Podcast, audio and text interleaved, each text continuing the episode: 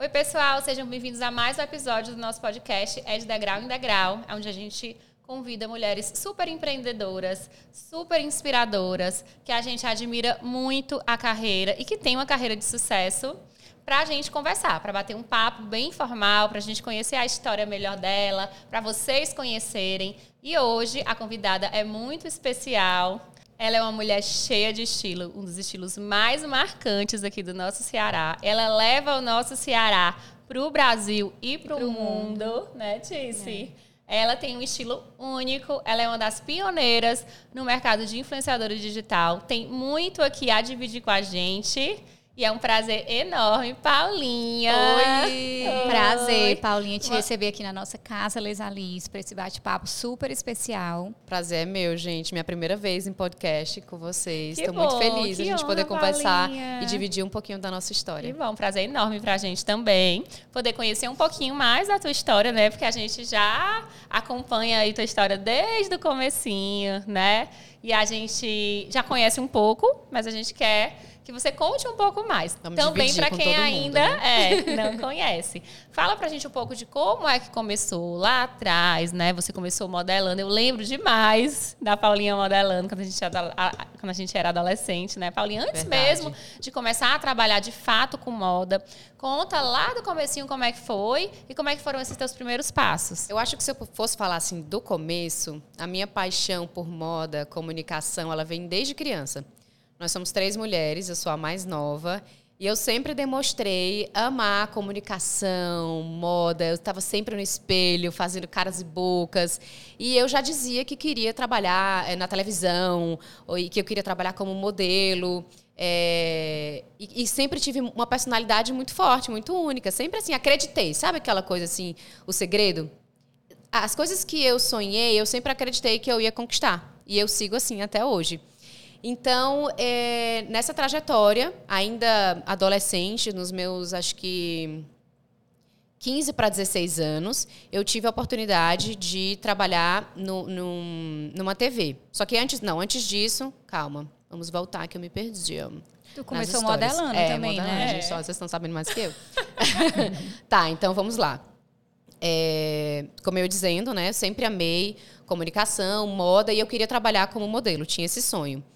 Eu acho que com uns 12 para 13 anos, eu fiz o meu primeiro editorial, na época na Elite, que tinha aqui eu em Fortaleza. Dizer, tu deve ter feito o curso da Elite. Fiz o curso da Elite, também, claro. Todo mundo fazia. Fiz o curso né? da Elite, fiz o meu primeiro editorial. Aí acho que é incrível. No final do curso, eles faziam o editorial, né? Fazia o editorial. E assim, eu acho que antes disso, ainda novinha, eu cheguei a fazer um outro editorial com uma empresa, mas era uma empresa assim, meio. Foi até charlatão, saiu levando o, o dinheiro de todas as meninas. Sabe aquela coisa assim, ah, a gente com um sonho sonho e era tudo mal furada. Pagaram Isso acontecia book, demais, né? Pagamos o book e ele sumiu. O meu foi o único que ele entregou. É, e aí eu fiz o curso da Elite, é, toda aquela coisa de desfilar. E eu acho que é incrível, né? Porque você acaba. a gente a desfilar com o. Com gente, o era uma coisa. Com um caderninho na cabeça, na cabeça desfilando, e, bem. ensinava linda, boas maneiras boas também. maneiras. Era tipo uma era. aula de etiqueta, Exatamente. boas maneiras. E Raione, ela sabe desfilar, viu? Não, mas a minha carreira começou então, lá na Moda. Nesse curso, aliás. E aí eu fiz esse curso, fiz o book. E, e depois começaram a surgir alguns trabalhos. Fiz trabalhos junto com o Claudio Silveira, que é um amigo queridíssimo, que está à frente da. levando levando o nosso Ceará, o nome do nosso Ceará, com a moda autoral né, para o Brasil inteiro. Acho que é um grande orgulho nosso. Eu pude desfilar no, no, no Dragão, que na época ainda se chamava Dragão Fashion. Fiz vários trabalhos. Eu sempre fui uma pessoa muito. É, com muita vontade de vencer na vida. Então, eu sempre gostei de trabalhar. E o que aparecia, eu trabalhava. Eu, eu é, passei a morar sozinha, muito nova, aqui em Fortaleza. A minha irmã mais velha foi embora para fazer faculdade de medicina, ficou eu e a minha irmã do meio, e os meus pais voltaram para o interior. E assim, a gente tinha uma condição de vida bacana, mas não era nada com muito luxo. O meu pai alugou um apartamento para a gente perto da escola. É, todas as contas do apartamento elas estavam pagas. A gente tinha uma, uma, pessoa que ajudava a gente na casa. É, a gente tinha todas as contas pagas. Mas a minha mesada era uma mesada assim na, naquela época de, sei lá, 150 reais. Era a minha mesada que na verdade não era mesada, era para eu lanchar na escola. Só que aí eu não lanchava, né? Eu guardava. guardava então eu sempre né? tive muito isso. Eu guardava, eu fazia coisas para vender, eu fazia bijuterias e eu vendia na escola. É, eu maquiava as minhas amigas. Eu sempre fui muito desenrolada. Pra ganhar um extra. Pra ganhar Também o meu já, dinheiro. Já ganhava dinheiro modelando também, né? Ganhava o dinheiro modelando, ganhava dinheiro com essas outras coisas que eu ia, vendia biju, é, maquiava as meninas. E, e- e aí eu comprava as minhas coisas. Eu sempre fui- quis muito ser independente, sempre batalhei muito pela minha independência e eu nunca fui de. de pedir as coisas para os meus pais assim eu achava que eles já me davam muito que era muito esforço né deixar a gente aqui morando sozinha e bancar tudo para eu ficar pedindo roupa maquiagens então eu trabalhava para também conseguir tua minhas irmã já coisas fa- fazia faculdade fora, então ainda tinha também ainda tinha um, um outro gasto. dela lá, né? Exato. certeza, então, né? assim, eu queria ter as coisas, mas eu não queria pedir pelas coisas. Uhum.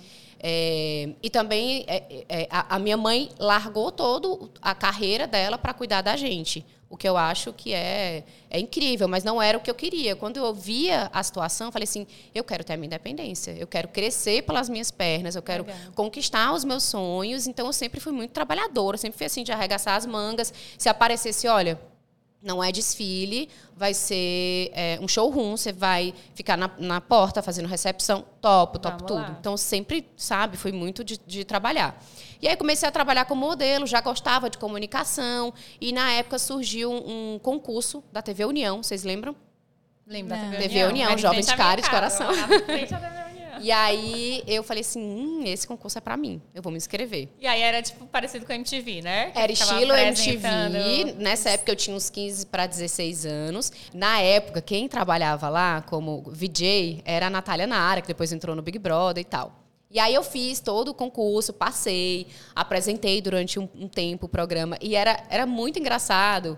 E foi, assim, muito enriquecedor, porque era um programa ao vivo. É, acho que era uma hora por dia, ou era 40 minutos. O TP era um TP manual. Vocês sabem o que é um TP manual? Que, na, sei o que é o TP que vai passando a... Sim, mas imagina o manual. Era assim, a gente, a gente escrevia o que a gente ia falar, as músicas que a gente ia pedir, e aí é, era impresso num papel que passava numa tela, uma pessoa tinha que estar lá na mão, passando, e aparecia na televisão. Só que a pessoa tinha que acompanhar a, a- a- a minha fala, né? Velocidade fala, para ela né? ir passando. Às vezes a pessoa passava rápido demais, ou ela se distraía, e eu ficava lá na frente ao vivo. E, Ou seja, uma grande escola, né? uma grande escola, foi, foi super engraçado. Eu acho que se a gente tivesse esses vídeos hoje, porque uh, uh, naquela época a gente não guardava, Não né? Não guardava, colocava no né? YouTube. É. Ia ser hilário. E aí, quando eu entrei lá, eu falei assim, cara, é isso que eu gosto. É essa emoção, é, é- é entrar sem saber muito o que vai acontecer, é isso que eu quero, vou fazer jornalismo e tal, quero trabalhar com comunicação, apesar de já amar moda, né? Foi, foi como se fosse assim, a primeira descoberta, comunicação.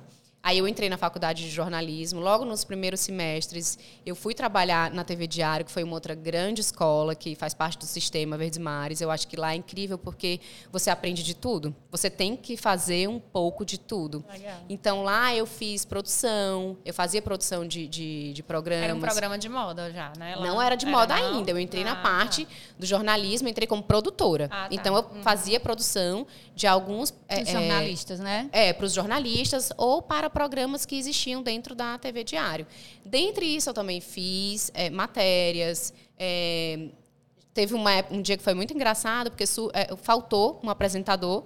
E aí eles me colocaram para apresentar. E era o Bom Dia Caminhoneiro. Mentira! Bom dia, caminhoneiro. Às 5 da manhã. eu, Bom dia, caminhoneiro. E aí, assim, é, a parte que eu amava era a parte mais de comunicação, não era a parte de jornalismo. E aos poucos, assim, porque você não chega assim, oi, é que eu gosto de comunicação. Eu queria eu queria apresentar." ir para a parte de comunicação. Você primeiro passa por tudo, né? E aí eu fui caminhando para a parte de comunicação, é, fiz parte de um programa onde eu abordava, meu tema era sobre moda. Então eu, eu entrevistava é, estilistas, é, a gente falava sobre um assunto que eu amava. Falei, cara, é isso que eu quero. É moda, é comunicação, aqui é o meu caminho. Mas eu sentia que eu precisava é, ter mais embasamento é, sobre moda para eu poder estar ali. Nessa época, eu fui morar um tempo fora, em Salamanca, com o Felipe. Foi nosso primeiro test drive. a gente morou seis meses em Salamanca, na Espanha. Eu tranquei a faculdade de jornalismo. E na volta eu falei: quer saber? É, eu acho que para eu trabalhar como apresentadora, é, é mais importante eu ir para a moda, que é aquilo que eu amo, e eu juntar as duas coisas. Nessa época não tinha ainda nada desse cenário de, de influenciadora, Não existia, blogueira, não. nada, nada. Não, ainda né? não existia. Uhum. E aí é, eu quando eu voltei, eu entrei na faculdade de moda, tranquei o jornalismo com aquilo. Não, eu vou trancar, faltava, tipo, acho que um semestre, um semestre e meio, sei lá, um ano no máximo.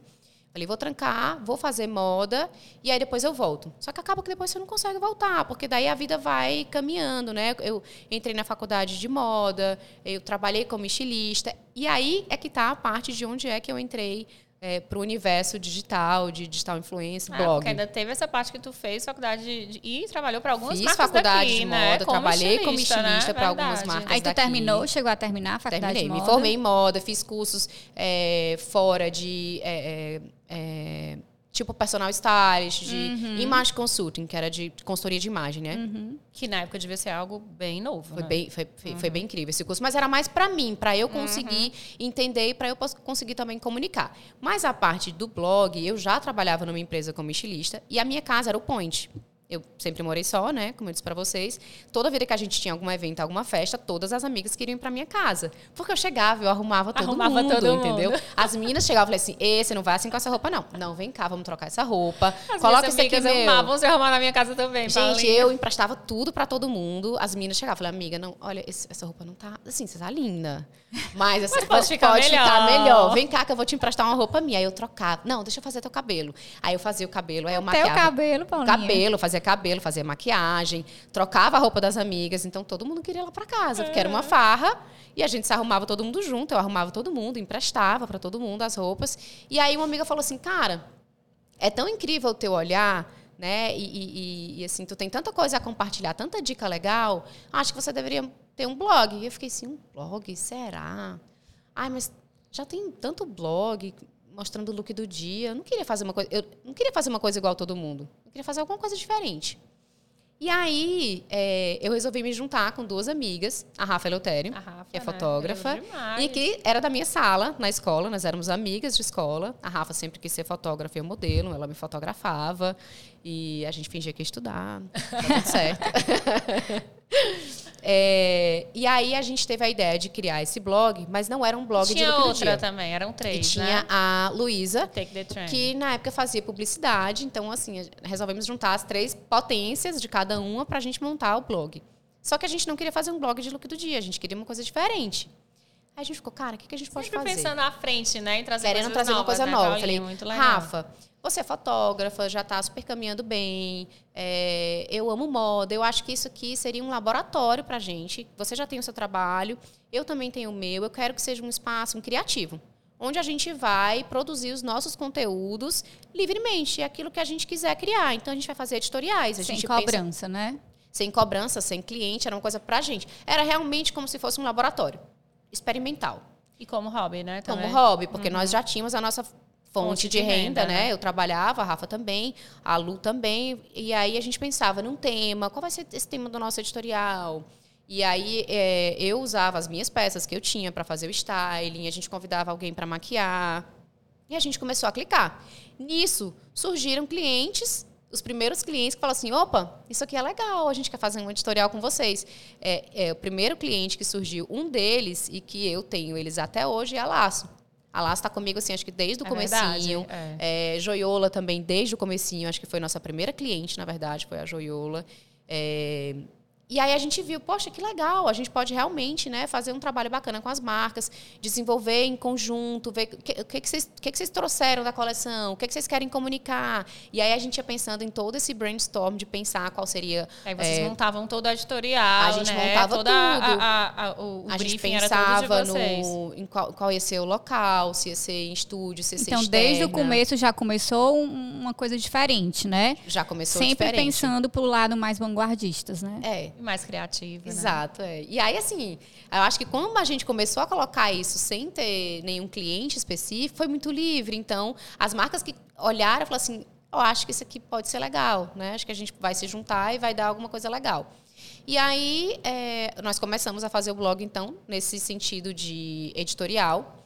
É, na época, eu falei assim, Rafa, a gente pode fotografar isso aqui fora a gente pode juntar alguns clientes que a gente tem aqui que é, no compete, né? A gente pega uma marca de acessórios, uma marca de beachwear, uma marca de, de, de look, a gente junta, a gente vai conseguir diluir esse valor vamos viajar para fora e vamos entregar um editorial Massa. fora. E aí foi que surgiu a nossa, nossa primeira, assim... Qual foi a primeira viagem de vocês? A Pra onde gente- foi? Ah, hum. Gente, preciso dizer tantas, que a minha né? cabeça, ela não lembra muito Mais uma que coisas. marcou muito. A gente história de fez vocês, ah, Dessas primeiras, né? Londres. Nós fotografamos Londres para Miss Mano. Fotografamos em Barcelona para R do Sol. Fotografamos no Chile. Marrocos, eu acho. também. Fotografamos no Marrocos. é, fotografamos já para Meia Sola. A gente fotografou para Meia Sola em Paris. E aí a gente começou a ver que a gente também podia fazer além. A gente entrava em contato com as agências de modelo do país que a gente fosse escolher, porque para cada marca a gente escolhia um país. Tipo, ai, se a Meia Sola foi em Paris, nós não vamos fazer, digamos, Les em Paris. Les a gente vai outra- fazer em Barcelona. E aí a gente viu que poderia ficar muito massivo se todas as campanhas fossem o meu rosto.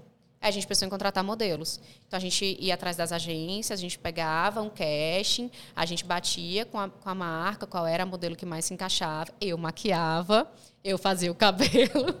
A gente se trocava no meio da época, rua. Paulinha, vocês foram das primeiras a fazerem isso, né? Sim. Depois começou a ficar muito comum, né? É, depois eu acho que assim, Mas vocês foram realmente uma das primeiras a apostarem nesse formato, né? Isso sim, eu acho que nós somos, fomos bem pioneiras.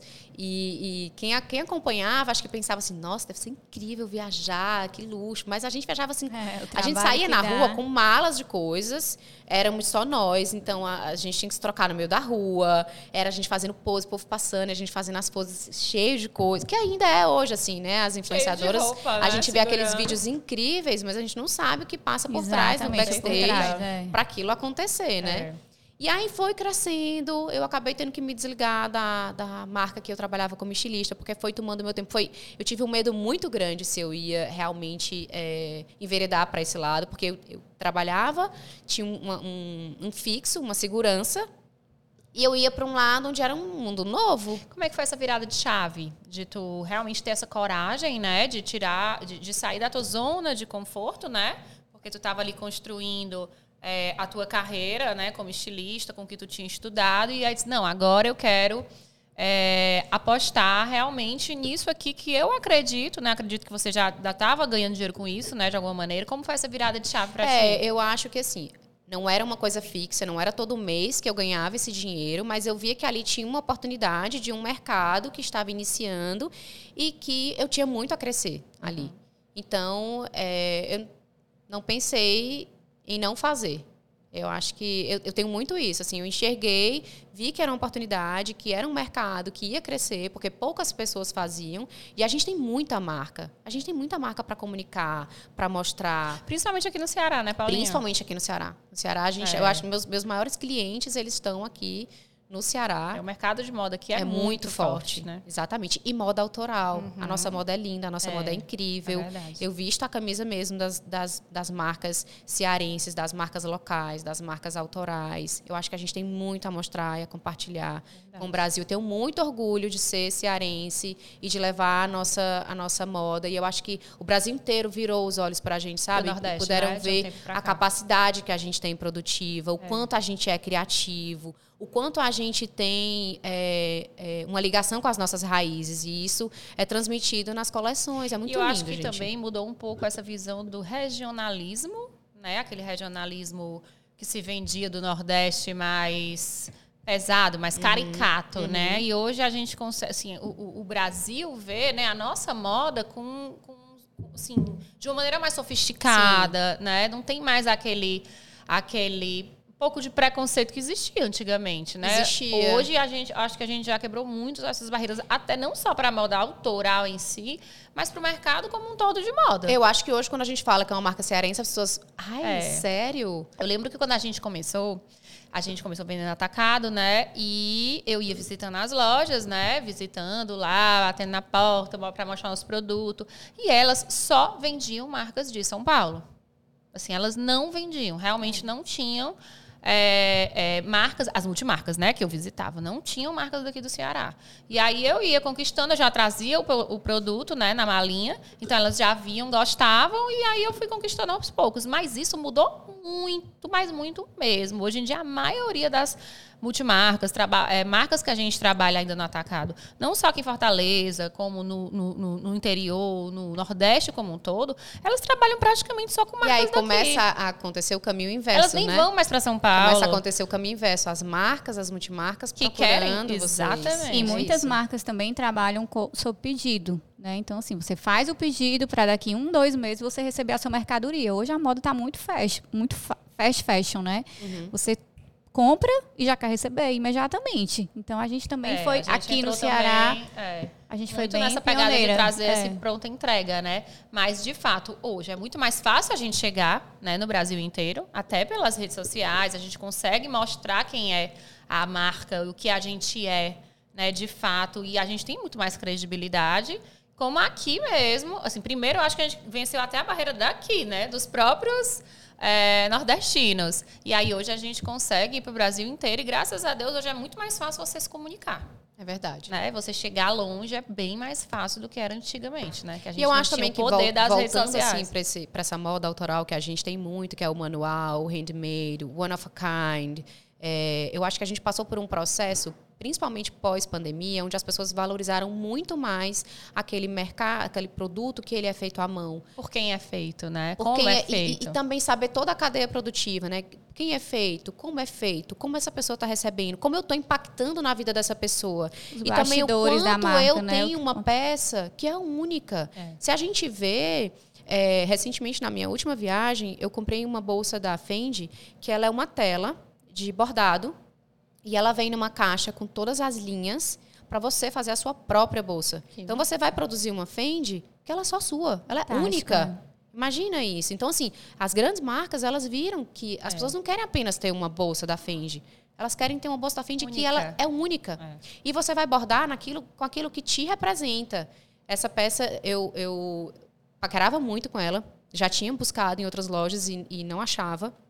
E aí, quando eu estava na última viagem agora na Suíça, eu fui na loja e falei assim, tem aquela peça e tal. Ela é uma tela de bordado ponto cruz, toda, ela é toda inteira na peça. Ela vem com o dedalzinho, com as agulhas e com todas as linhas. Nossa. E eu convidei um artista local que trabalha com bordado, Mário Sanders, que até ele expôs Gente, na Unifoplástica.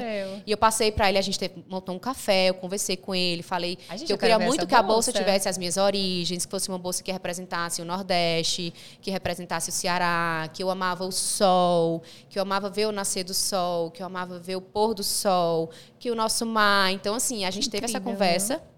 Ele me mandou várias opções, um brief com as nossas carnaúbas, com o mar, com, com, com os nossos pescadores. Então, assim, vocês não fazem ideia. Ficou é uma pronta já? Ele tá bordando e me mandando. Compartilha me depois com a gente, Compartilhar. Paulinha. E é uma baguete, que é o clássico da Fendi, né? E, e tá incrível, assim, eu olho, eu me emociono, porque foi uma coisa que a gente conversou, é uma coisa que tem muito da minha identidade e é único. Então é isso que as marcas hoje estão é, é, percebendo, né? Que as pessoas não querem.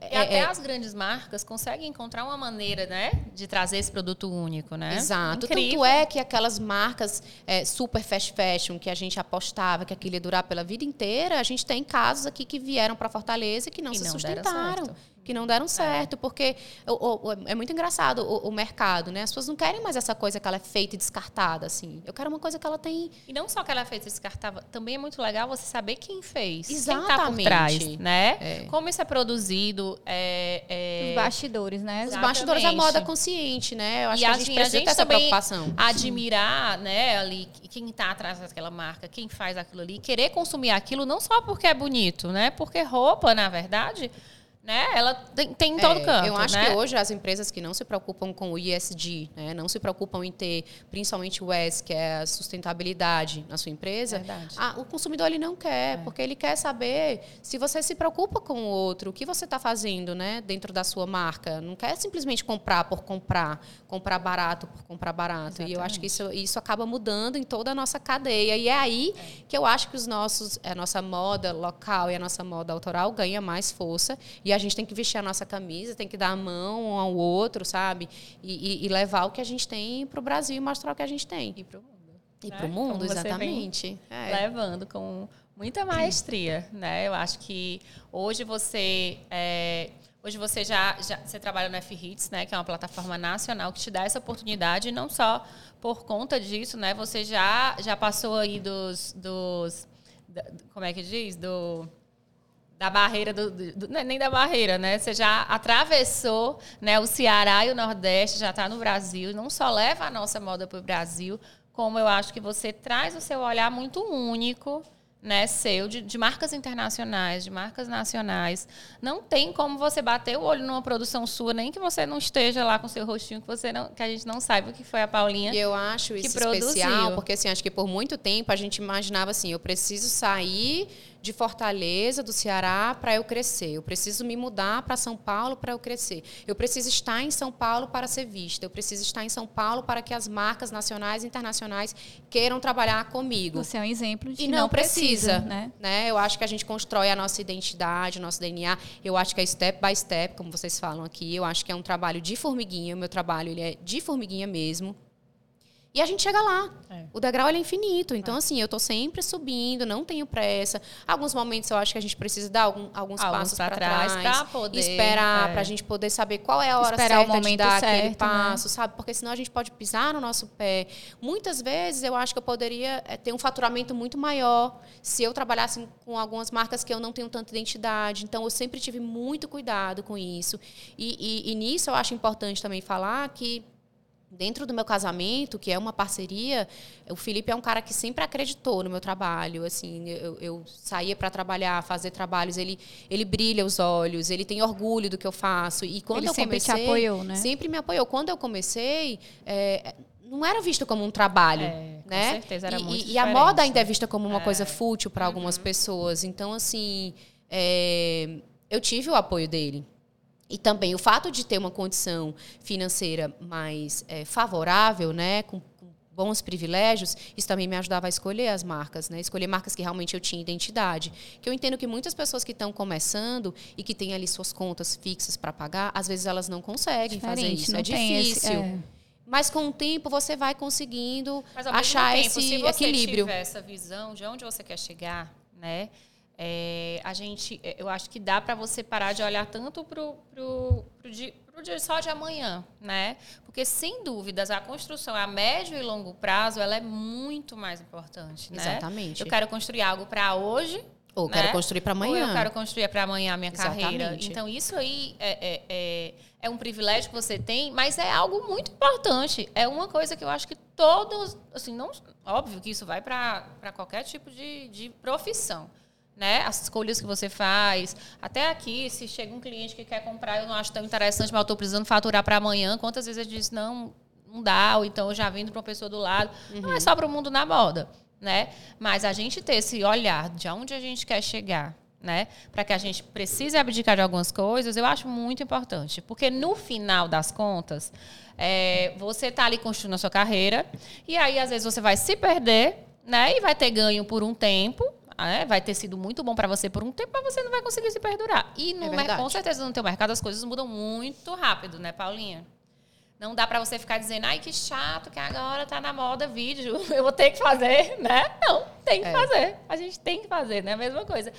A gente, a gente estava falando aqui antes, né? Que a gente que é empresária também tem que apresentar podcast, tem que fazer vídeo, tem que fazer é. live, tem que fazer foto. É engraçado porque assim, antigamente as donas das marcas, elas, elas não apareciam é. tanto, né? E a gente vê o quanto isso impacta. Vocês são influenciadoras. Vocês são as maiores influenciadoras da marca de vocês. Porque a marca de vocês, ela leva o rosto de vocês. Então eu tenho certeza que quando vocês vestem algo, quando vocês aparecem gravando algo, as clientes elas, elas se identificam Sim, e elas querem. Então, realmente vocês precisam. Existe aquela credibilidade, né? É a, a credibilidade, credibilidade, que você passa. Você, vocês precisam dar rosto à Lesalise. E vocês são o rosto da. E ninguém melhor do que a gente para falar das nossas peças, né? Exatamente. Então, assim, conhecer mais do que a Lesalise, né? Mas é isso, eu acho muito importante, realmente. E a, e a, gente vê isso muito claro no teu trabalho. Essa visão realmente de longo prazo, de escolher o que você vai fazer, ser fiel ao, ao que você acredita, a ao seu estilo, né? à sua identidade. Né? Isso, no fim das contas, é o que faz mais a diferença. É o que faz diferença. Né?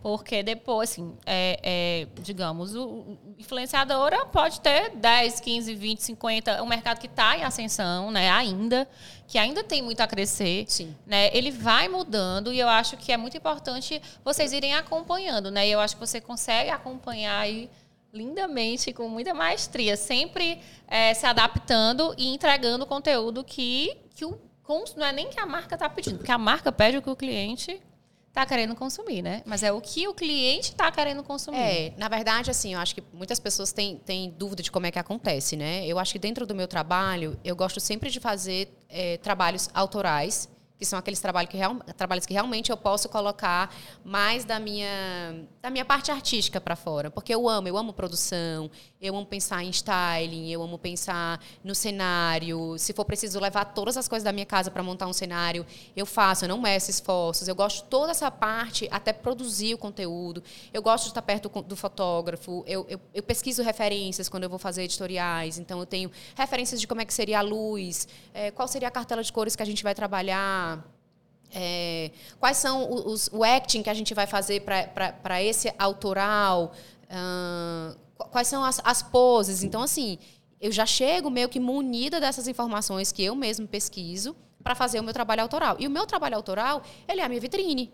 É, porque é com ele que os clientes conseguem ver e dizer, cara, que legal. É legal isso que ela sabe fazer.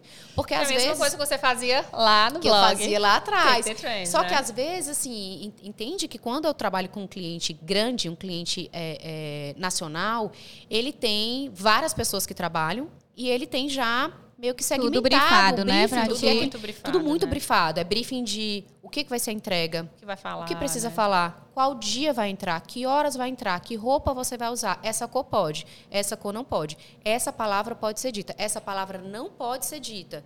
Então, é, eu preciso me adaptar dentro do briefing do cliente. Mas eu também não posso ser uma pessoa toda brifada para o resto da vida. Então, eu preciso ter esse trabalho autoral, e ao mesmo tempo eu também tenho marcas que já são completamente assim livre. Paulinha, faz como você imaginar. Confio a em gente ti, confia né? em você. A gente quer um vídeo, mas vai. Pode escolher as roupas, pode escolher o que você quer fazer, o que eu também amo. Mas eu também amo o desafio de chegar uma coisa que seria mais engessada e eu conseguir dar a minha cara, dar a minha personalidade. Acho que isso é, é assim, eu gosto de desafios. Puxando esse gancho, é, já mudou muito, né? O mercado começou como blog, depois a gente é, foi para o Instagram, hoje a gente tem produção de vídeo, tem o TikTok, tem YouTube, tem outras Deus, milhares de plataformas. É, dentro de tudo isso, né? E dentro de tudo que tu já produziu de conteúdo, o que é que tu mais, o que, é que mais brilha seus olhos? O que é que você mais se identifica, já que você é essa comunicadora nata, né? E, e- e eu tenho certeza que você gosta de fazer tudo que você faz, é, é nítido, mas o que é que brilha mais nos teus olhos? Eu gosto de pensar em todo o conteúdo. Que eu gosto é quando eu tenho tempo com o cliente para a gente conversar, porque às vezes nem o cliente sabe muito bem o que ele quer, né? Porque cada ação ela é, ela vai ter um impacto diferente. Então tem uma ação que ela é mais institucional, onde eu vou trazer aquela imagem linda, aquele vídeo institucional lindo, aquela coisa, nossa, que coisa incrível. Essa marca, né, conseguir passar o DNA, a história da marca. Mas esse vídeo ele não vende. Então o que, que você quer? Você quer um institucional? Você quer reverberar a venda? Você quer aumentar o, o volume de seguidores? Então, para cada ação, existe um- um- uma ação, estratégia. uma estratégia específica. E eu gosto de pensar na estratégia. Então, assim, Massa, é legal. legal conversar com o cliente para entender o que é que o cliente quer nesse momento. E aí, a partir disso, me fala da coleção. É, como você pensou nessa coleção? A partir daí vão vir os insights e vão vir as ideias.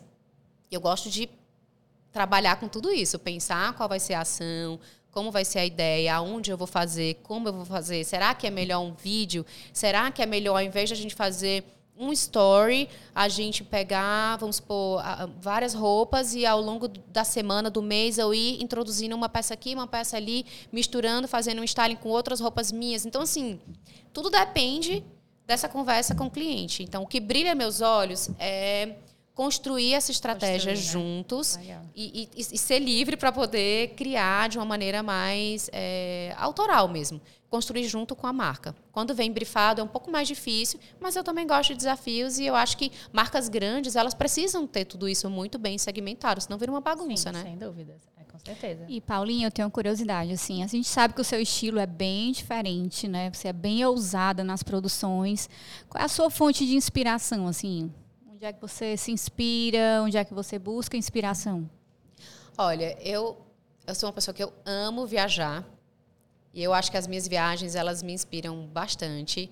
Sou dessas que busca sempre roteiros mais é, inóspitos, é, lugares diferentes, onde eu vá ver cultura diferente, cor diferente, gastronomia diferente. Amo gastronomia. É, arte. Todas as minhas viagens são bem pautadas com arte. Felipe também adora, então a gente é, se conecta com galeristas, com artistas, a gente vai a exposições. E eu acho que isso tudo vai trazendo mais Amplia repertório. o olhar, né? É, vai trazendo traz. mais repertório, conexões também com pessoas. Quando você conhece novas pessoas, você vai abrindo o seu repertório. Mas eu acho assim que na hora que eu vou montar o meu look, é muito fluido.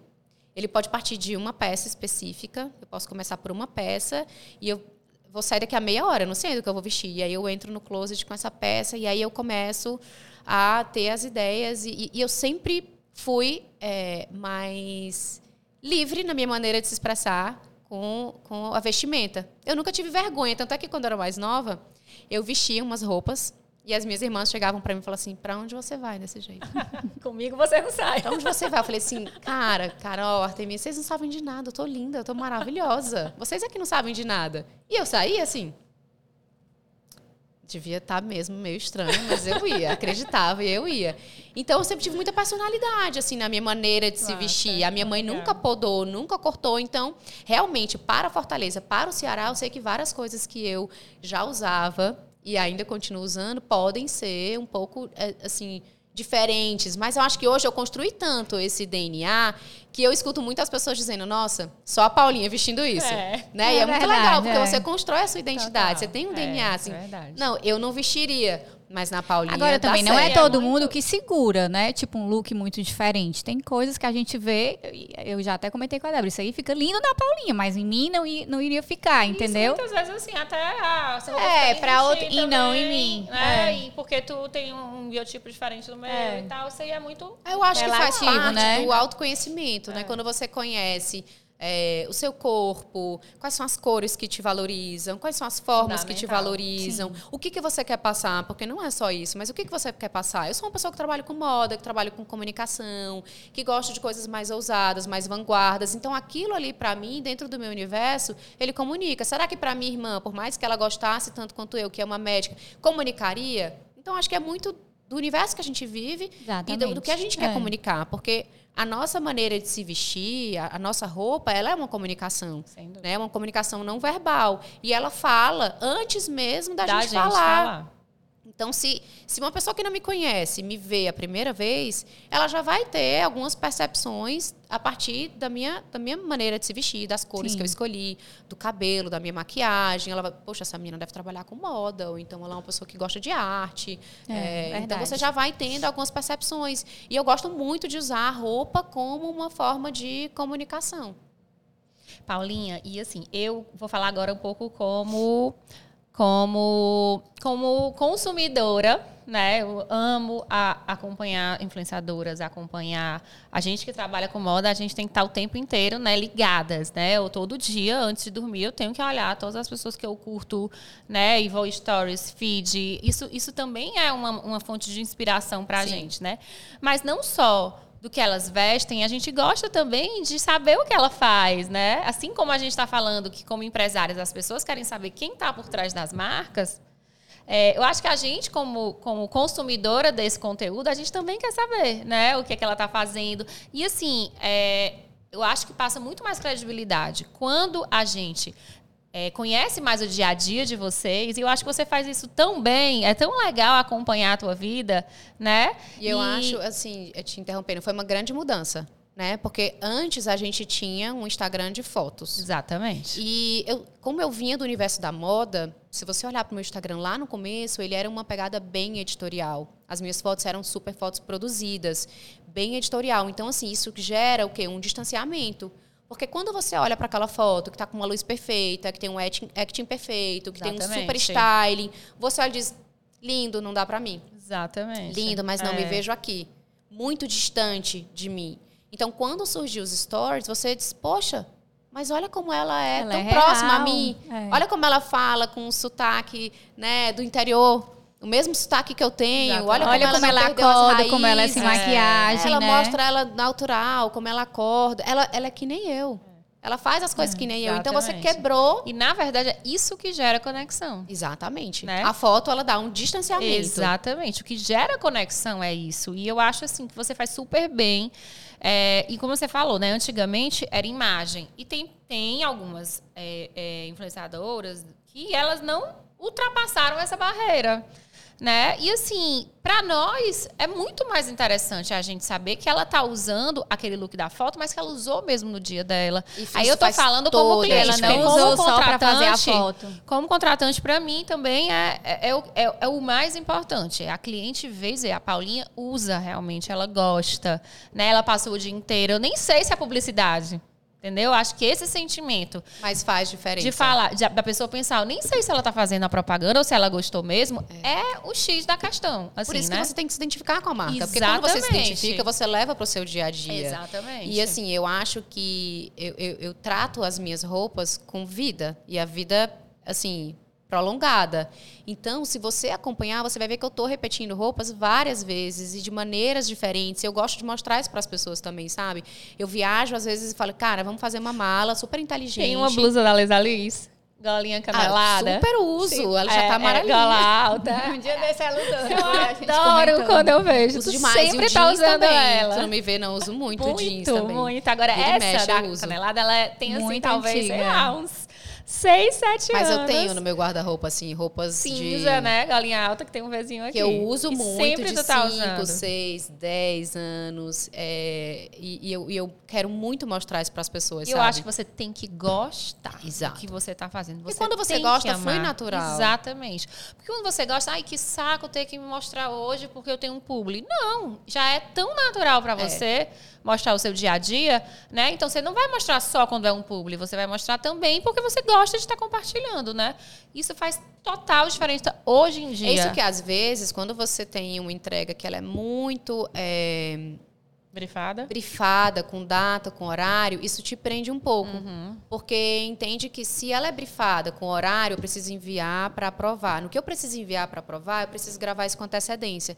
E quando eu gravo com antecedência, eu perco um pouco dessa naturalidade. Sim, com certeza. Mas uhum. eu entendo que as marcas precisam ter uma, program uma programação e precisa ter o cuidado também de será que ela não vai falar alguma coisa que está fora do briefing, ou que pode prejudicar a imagem da minha marca?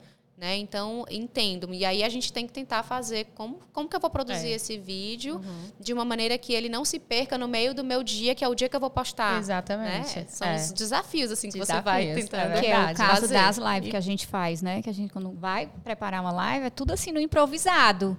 E assim, é impressionante como as pessoas gostam daquele, daquele conteúdo improvisado, né? Que a gente está ali na hora, é. mostrando ao vivo faz diferença, né? Do que Total. uma coisa gravada, do que uma coisa pensada. Assim como aquele look lá do dia que a gente está usando para trabalhar mesmo, que às vezes até nem, nem é tão interessante, né? Essas coisas do, pequenas do dia a dia. realmente é. do dia a dia. É o que gera conexão. E eu acho que hoje em dia a palavra chave do momento para tudo é conexão, né? É, as pessoas, como você falou no começo, compram por um propósito, compram porque acreditam, compram porque se conectam, Exato, consomem se um produto porque uhum. se conectam, né? E elas vão se influenciar por uma influenciadora, criadora de conteúdo, porque elas se sentem conectadas Sim. com ela, né? E eu acho que é, é, ter essa visão, trazer isso também, esse além, você consegue, super, assim, lindamente. Eu amo Verdade. acompanhar o seu trabalho e faz um grande diferencial, de fato. Obrigada. Como você faz para conciliar família, trabalho, enfim, casa, tudo isso? A gente sabe que é Esse difícil, é um que é corrido, né? Esse é um grande desafio. Por exemplo, hoje o Bentinho estava doente, com febre, para vir gravar. Mas quando a gente tem o suporte, né? Eu acho que isso é muito importante, ter é, uma base familiar com, com, suporte, onde um apoia o outro, acredite no outro. A gente dá um jeitinho. Várias vezes eu fiz trabalhos em São Paulo que eu saía daqui de madrugada, chegava para o trabalho, fazia o trabalho e à noite voltava e chegava aqui de madrugada para poder estar em casa, dormir em casa e ficar o mínimo possível. Quando eu posso, eu levo o Felipe junto. É, quando posso, levo o Bento Leva também. Ele também né? Vamos todos. Mas eu faço muito bate e volta. E, e é difícil. É difícil, mas assim, o que eu tento dizer para o Bento, que eu sempre disse desde o começo, quando eu saía para trabalhar para São Paulo, ele falava: Mamãe, não vai, por que você vai? E eu acho que é tão importante a gente ter a nossa carreira. E, e lá na frente ele vai enxergar, ele vai enxergar isso, ele vai é, ter orgulho, sabe? Porque eu falo, filho, a mamãe está indo trabalhar e a mamãe é muito feliz com o trabalho que ela tem. Eu sou muito feliz e muito grata de ter esse trabalho. E você vai ter orgulho da mamãe, porque eu estou indo fazer aquilo que eu amo. Então, acho que a gente planta também uma sementinha ali nos nossos filhos, também nós, enquanto mães e Sim. mulheres, né? principalmente dentro de um casamento onde eu tenho é, é, liberdade financeira, eu poder escolher e batalhar pelos meus sonhos e ter o meu marido ali do lado e poder mostrar para o meu filho o como isso é importante, é importante sabe? Porque é a realização pessoal, isso faz diferença. Isso não tem preço, né? Não tem, tem dinheiro que pague. Exatamente. Às vezes eu falo lá em casa também, filho, a mamãe, por que você vai trabalhar? Filho, a mamãe ama trabalhar. Você não gosta de brincar? Você não gosta de ir para a escola? A mamãe ama trabalhar. Aí ele fica olhando, mas ele vai é, plantando ali, vai né? Plantando, uma sementinha. Com certeza. Né, nele. E assim, isso é, gera uma admiração também tremenda. A minha mãe a vida inteira trabalhou muito. Eu sempre admirei muito isso nela. Apesar de que quando era pequena eu não Reclamava. tinha. É, eu disse assim: nunca quero ser bancária na minha vida. Deus me livre, minha mãe trabalhava no banco. É o pior emprego do mundo, eu dizia. E a outra coisa também Mas, é que, assim, assim o, o, exemplo arrasta, exato. né? Exato. Arrasta e a outra coisa fato. é que a gente viaja muito em família. Eu acabo levando muitos trabalhos na viagem, porque os meus trabalhos eles não param. Eu falo assim, cara, filho, a mamãe tem um trabalho tão maravilhoso, porque eu consigo fazer os meus posso horários. viajar com você Eu posso viajar né? e estar tá trabalhando. Não é aquela coisa que eu estou num horário é, de, sei lá, sete da manhã às sete da noite fora de casa. O meu trabalho praticamente é dentro de casa. Eu gravo os meus conteúdos em casa, eu fotografo em casa, eu filmo em casa. Então a gente está ali sempre é, muito presente e muito próximo, né? Que então ele acompanha filhos... muito de é. perto o teu trabalho, ele né? acompanha e é tão engraçado. Ele dá tantas ideias. Mãe, eu tive uma ideia muito legal para um vídeo. Oh. Aí quer escolher os Nossa. meus looks. Então é, é, ele ele acompanha, ele tem uns faz uns looks bem criativos. Mas o que eu ia dizendo é que Muitas vezes nas nossas viagens de família, eu tenho que lavar também os meus trabalhos, porque eu tenho os meus clientes, e o Felipe, mais uma vez, me ajuda, faz as minhas fotos, né? Tem que bater umas 30 mil fotos? É, tem. E não pode reclamar. Mas, reclama? Sim.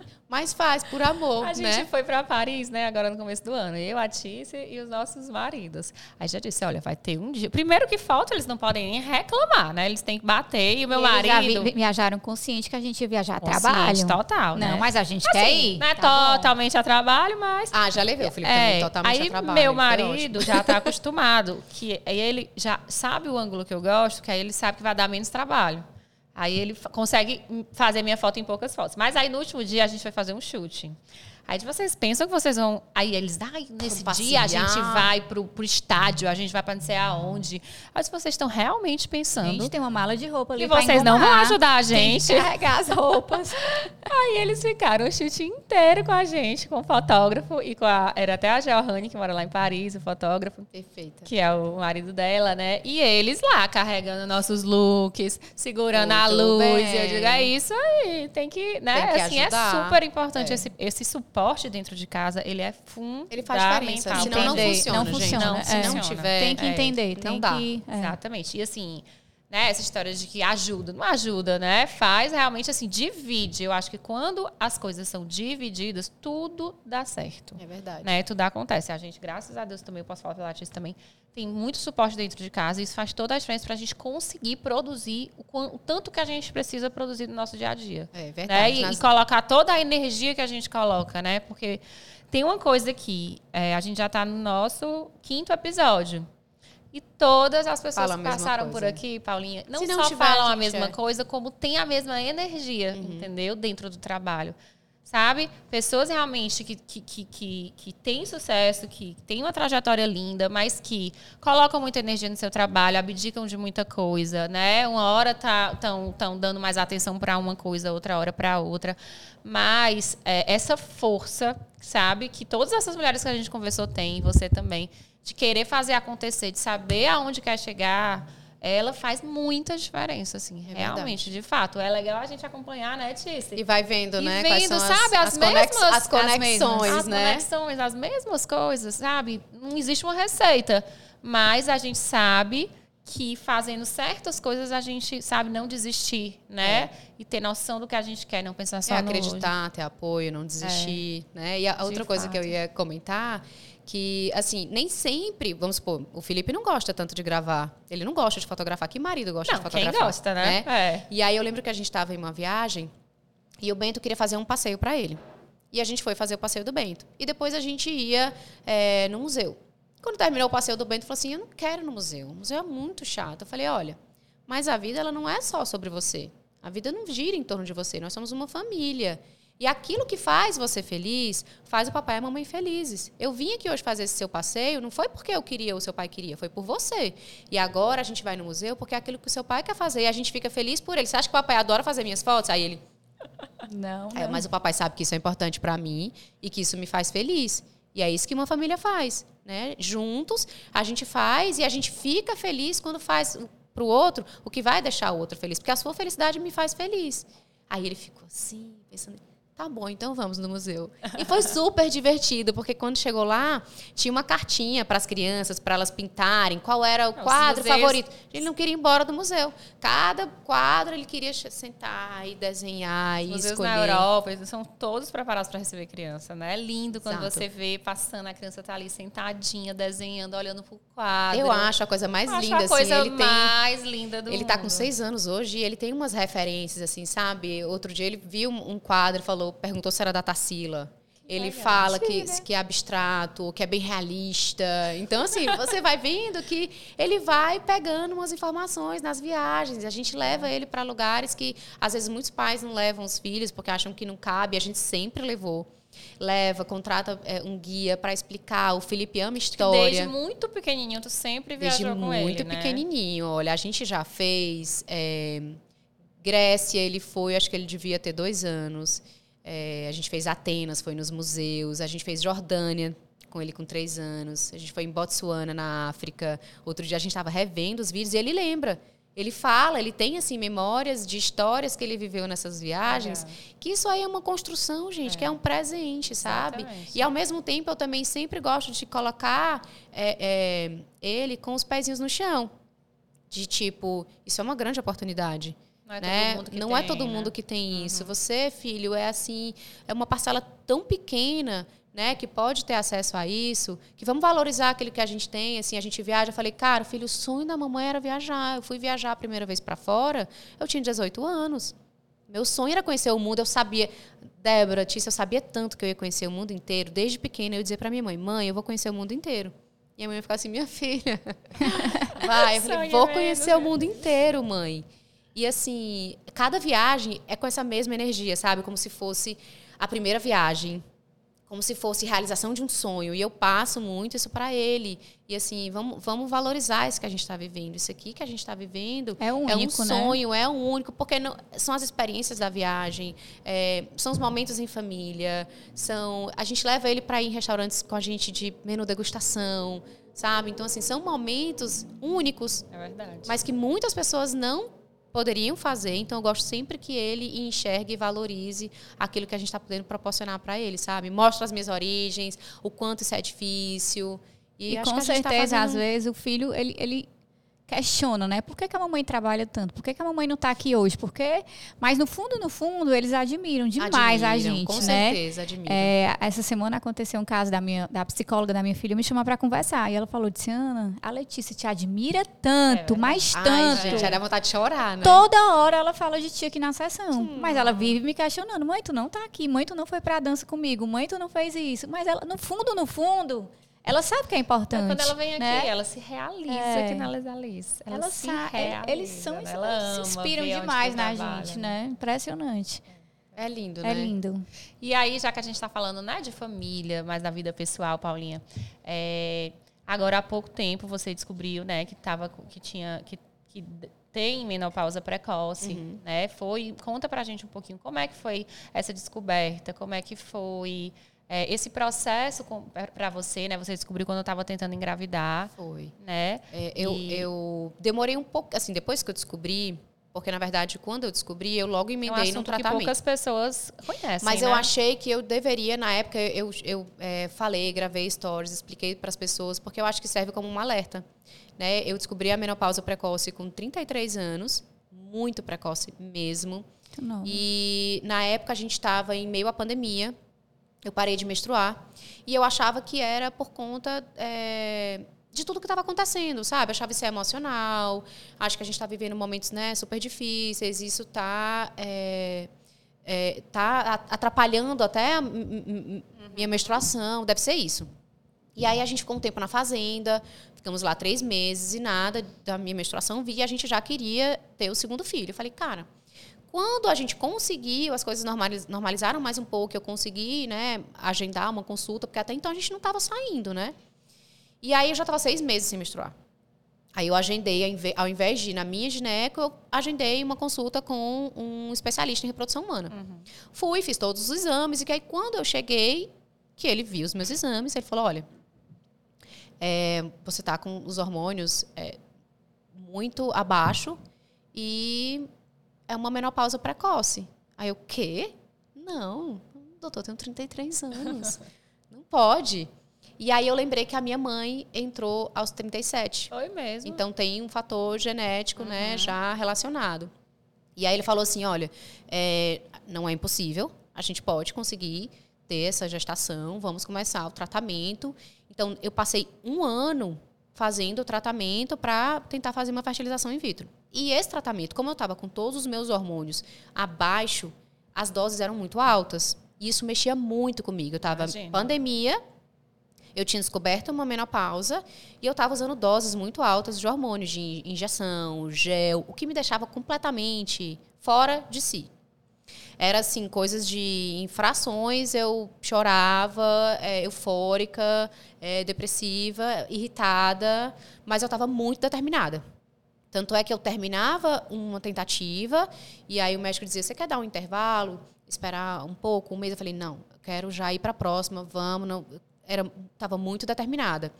E mais uma vez o Felipe foi muito parceiro porque ele falou assim: Olha, ele chegou para mim e falou assim: Eu sou muito feliz e muito realizado com a nossa família. Vocês já são tudo para mim, meu coração já está preenchido. Ah. É, você só vai continuar até onde o seu corpo aguentar. Quem vai decidir isso é você. Deus, tipo assim, eu não tenho, eu não tenho, é, nem, não, não, sinta nenhuma pressão minha para a gente ter o segundo filho. Tá tudo bem, mas eu dizer não, eu ainda quero tentar, eu ainda quero tentar. Então foi um ano assim. Até que, depois de um ano, eu falei, vamos, vamos viajar, vamos passar um tempo fora. A gente ficou um mês é, em Miami, que foi até primeira, o primeiro summer camp do Bento que ele uhum. fez. Coloquei ele no summer camp. Ele tinha cinco anos. Que era para eu pensar, desacelerar. Em Miami já não estavam mais usando máscara, a gente já ia conseguir vacinar por lá também. Era um momento para eu parar de tomar os remédios e refletir. Porque quando você está ali no meio do, da, da medicação, a sua cabeça fica meio conturbada, assim, você não consegue direito, pensar, né? sabe? E aí eu ficava assim, é, vai dar certo, vai dar certo, vai dar certo. Quando eu captava que vinha o resultado, não deu. Aí eu caía em choro, aí depois eu ficava mal, porque como que eu tô chorando? Eu já tenho um filho. Sabe aquela coisa assim, eu não posso chorar, tem mulher que não tem filho, mas eu queria ter um filho. Uma loucura. Aí quando a gente chegou lá, eu falei assim, cara, calmou agora. É, é isso, minha família é perfeita, tá tudo lindo, tá tudo redondo, meu filho é maravilhoso, não vou mais fazer o tratamento. Acabou. Vou agora depois voltar para o médico para fazer reposição hormonal. Não quero mais fazer. E aí fui conversar com o Bento, porque toda noite na hora que a gente ia dormir, que a gente rezava, ele pedia. Irmãozinho. ele pedia um irmão. E ele dizia, papai do céu, eu quero um irmão. Não, papai do céu, um irmão não, quero dois. É João e Maria, vários nomes, né? E eu, ai, minha Nossa Senhora. E na época eu, eu ainda nem tinha descoberto que estava na menopausa, eu já achava, poxa, se eu tiver que fazer um tratamento, porque não estou menstruando, vai que, né, vamos ser mesmo gêmeos, que coisa e tal. E aí eu fui conversar com ele, eu falei, olha, filho, é, a mamãe queria te dizer que pode ser que eu não tenha um outro filho, que você não tenha um irmão ou uma irmã, mas que eu sou muito feliz e realizada. Mesma coisa que o Felipe me disse, eu fui falar com ele. Eu falei, a mamãe, o coração da mamãe é todo preenchido com por você e pelo seu pai. E nós somos um tripé. Então tá tudo perfeito. E ele olhou para mim e disse assim: Você tá bem, mamãe? Eu falei: Tô, filho. Então tá tudo bem. Oh, Nunca tá. mais ele, falou, ele falou, sobre ter irmão, ele entendeu é, e aceitou de uma boa. Ele fala que os irmãos são os cachorros.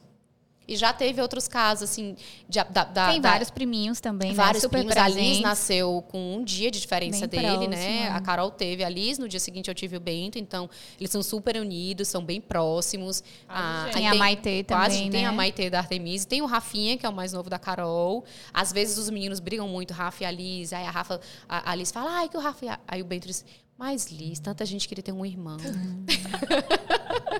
Evoluído. Mas enfim, depois que passou o processo, eu ainda estava em tratamento, eu gravei e falei para as pessoas, porque eu sentia um peso muito grande, porque eu tinha que continuar gravando os meus stories, mas eu estava mal.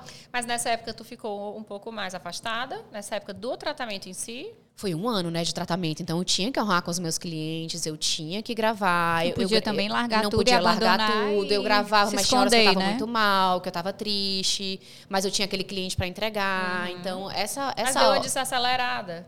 Mas tu chegou a comentar só de- bem depois, né? no meio do tratamento já eu comentei.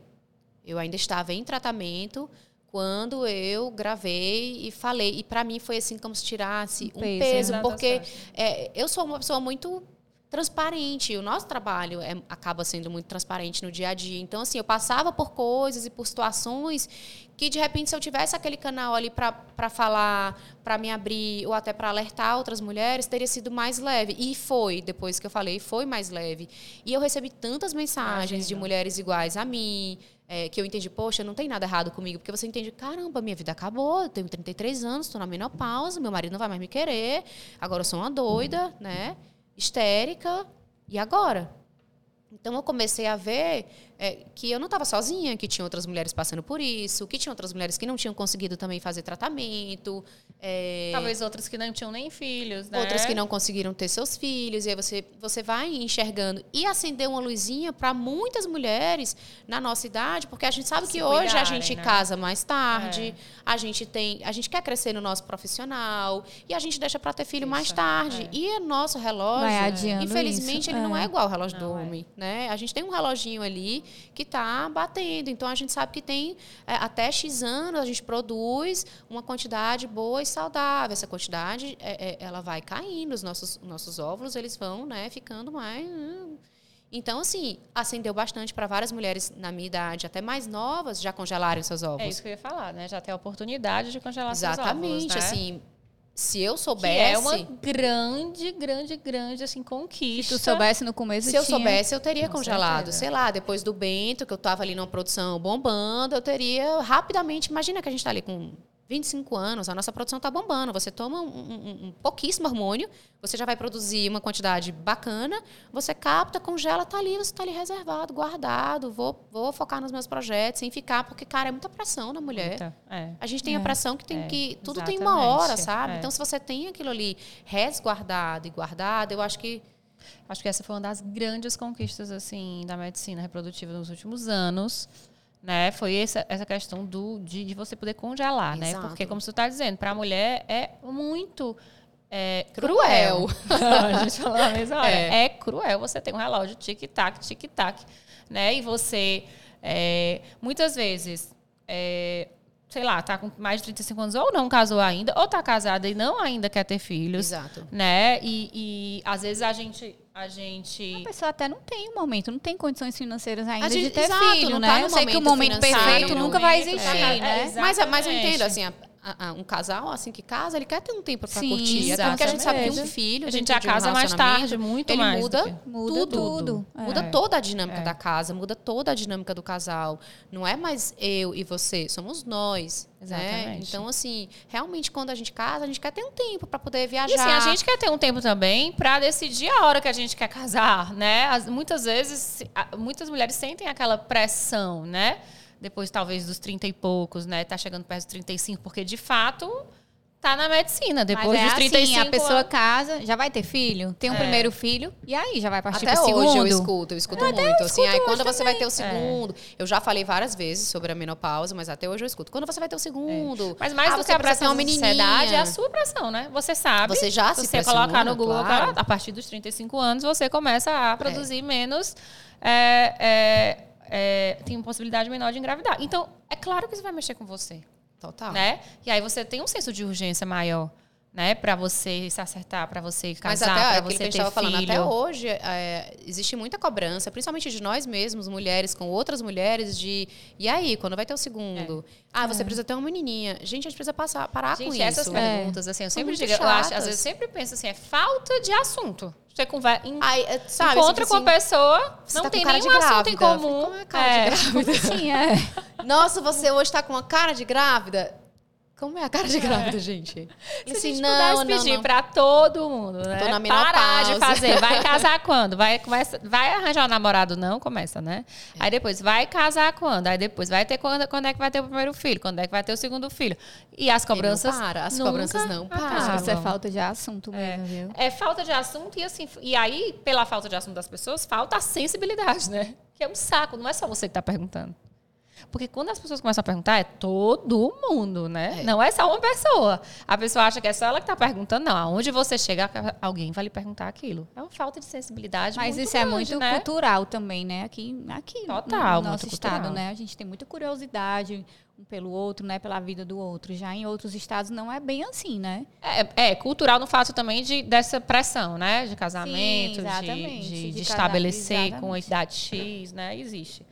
Mas eu acho que já tem mudado muito, graças a Eu Deus. acho que e sim. a gente E eu acho que a gente vir, mostrar, dar- falar é, sobre isso, tem que dar esse vai exemplo. dando essa, essa viradinha, É, assim, aos pouquinhos, né? Por isso que eu achei legal a gente abordar esse, esse assunto com você. Paulinha, e o nosso podcast, né? O, o tema dele é de degrau em degrau.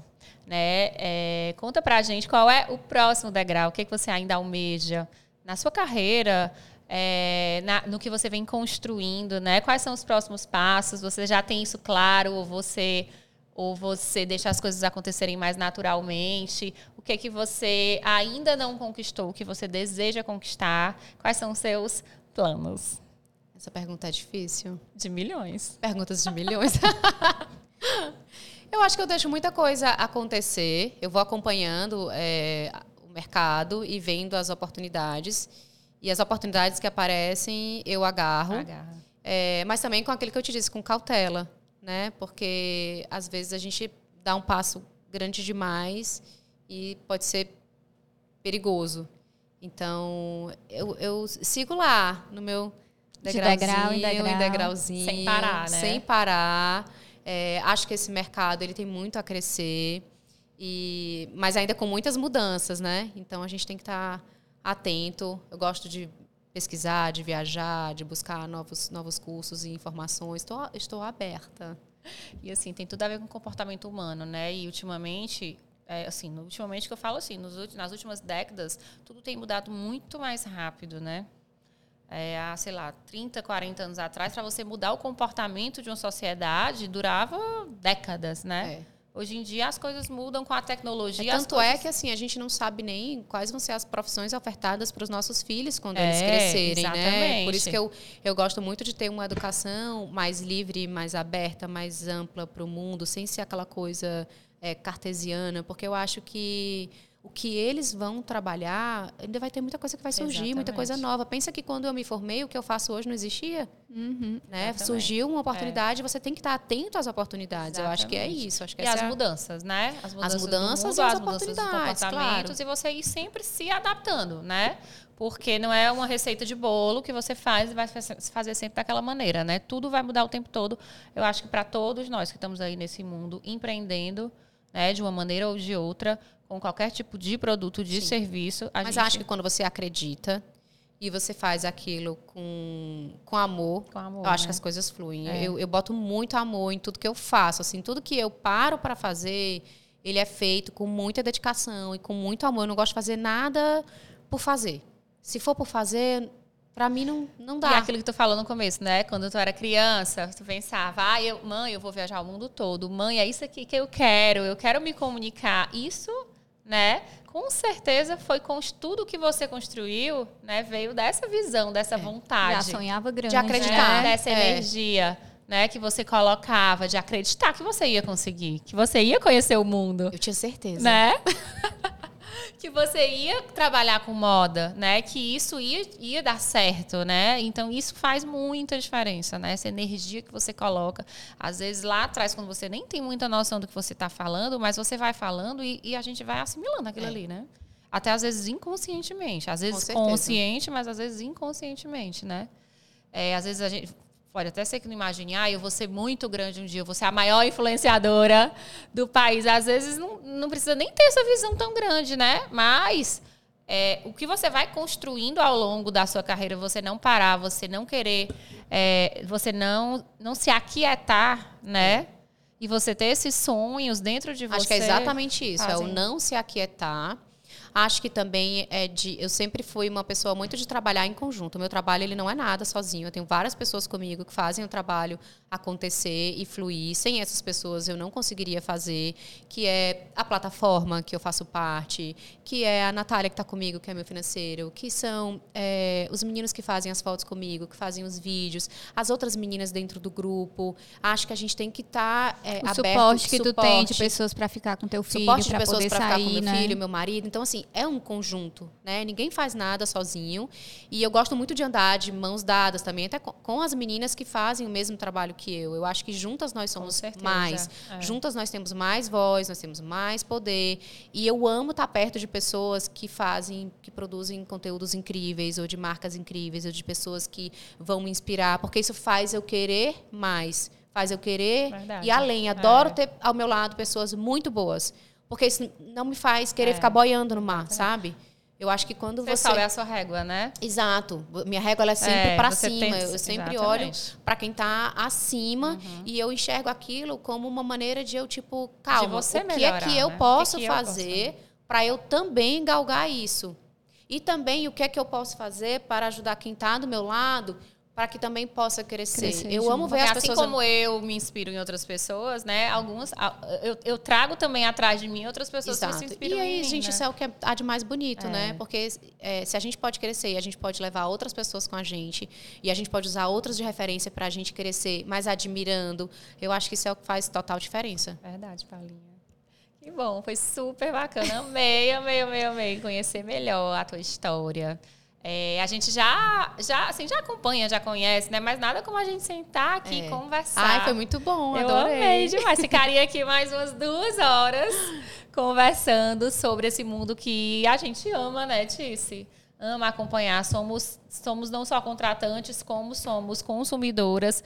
Fico muito feliz. E é muito legal ver essa trajetória que você já construiu, que você ah, vem construindo, né? É, de te ver sempre se desafiando, sempre trazendo novidades, sendo inovadora. É, com certeza é isso que faz total diferença no teu trabalho, é colocar amor, inovar, né? E como a gente falou, não se aquietar. Tudo isso que a gente falou aqui, né? Não É. Sai sempre da zona de conforto. né? Exatamente. É isso, obrigada. Exatamente. E como tu falou no começo, né? Todas as pessoas que a gente está entrevistando têm uma coisa muito parecida, Muito sabe? Uma com a parecida. outra. É, Todo- a é todas falaram de parecida. amor, de resiliência, de ter foco, determinação. Então é uma característica muito forte, né? Nas nossas E é um entrevistas. prazer enorme, a gente tem aprendido muito. Mas vocês também, gente. Deus, obrigada. e é isso, foi um prazer enorme conhecer um pouco mais da história da Paulinha, né, Paulinha? De toda essa, essa força que essa mulher tem, da trajetória dela, de todos os sonhos. Conhecer um pouco mais de todos os sonhos, de como começou, né? De como você chegou até aqui, de degrau em degrau. Foi lindo conhecer um pouco mais da tua história. Obrigada demais por ter concedido um pouco do teu tempo né? Que eu sei que é muito corrido. É, para vir aqui conversar com a gente, dividir, compartilhar um pouco mais da tua história. Eu que agradeço, gente. Foi um prazer. Nosso bate-papo foi muito legal. Foi Eu espero que vocês tenham gostado e, assim como nós, tenham virado mais fã ainda dessa mulher arretadíssima. Maravilhosa, Paulinha Sampaio. Muito obrigada por quem ficou até aqui conosco, assistindo até o fim. Paulinha, diz o teu arroba, ninguém sabe, Adoro né? essa publicidade. Arroba Paulinha Ninguém Sampaio. segue ainda Paulinha.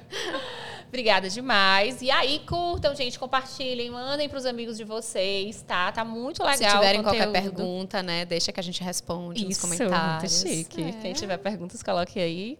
E muito obrigada pela presença de todos vocês.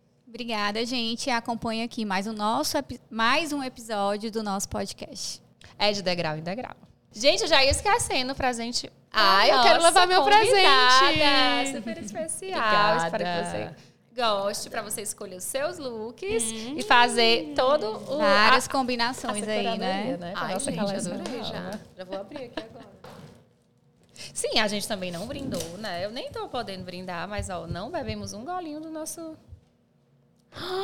Gente, Pra que chique! escolher. Olha isso, um cartão presente. Ai, adorei, gente, que tudo. Ô, amiga, você gente, merece. que tudo. Eu é só uma Oi, forma de agradecer. novo cartão favorito chegou. Adorei. E vamos brindar, né, gente, para finalizar esse podcast. Mais uma vez. Tchim, até mais.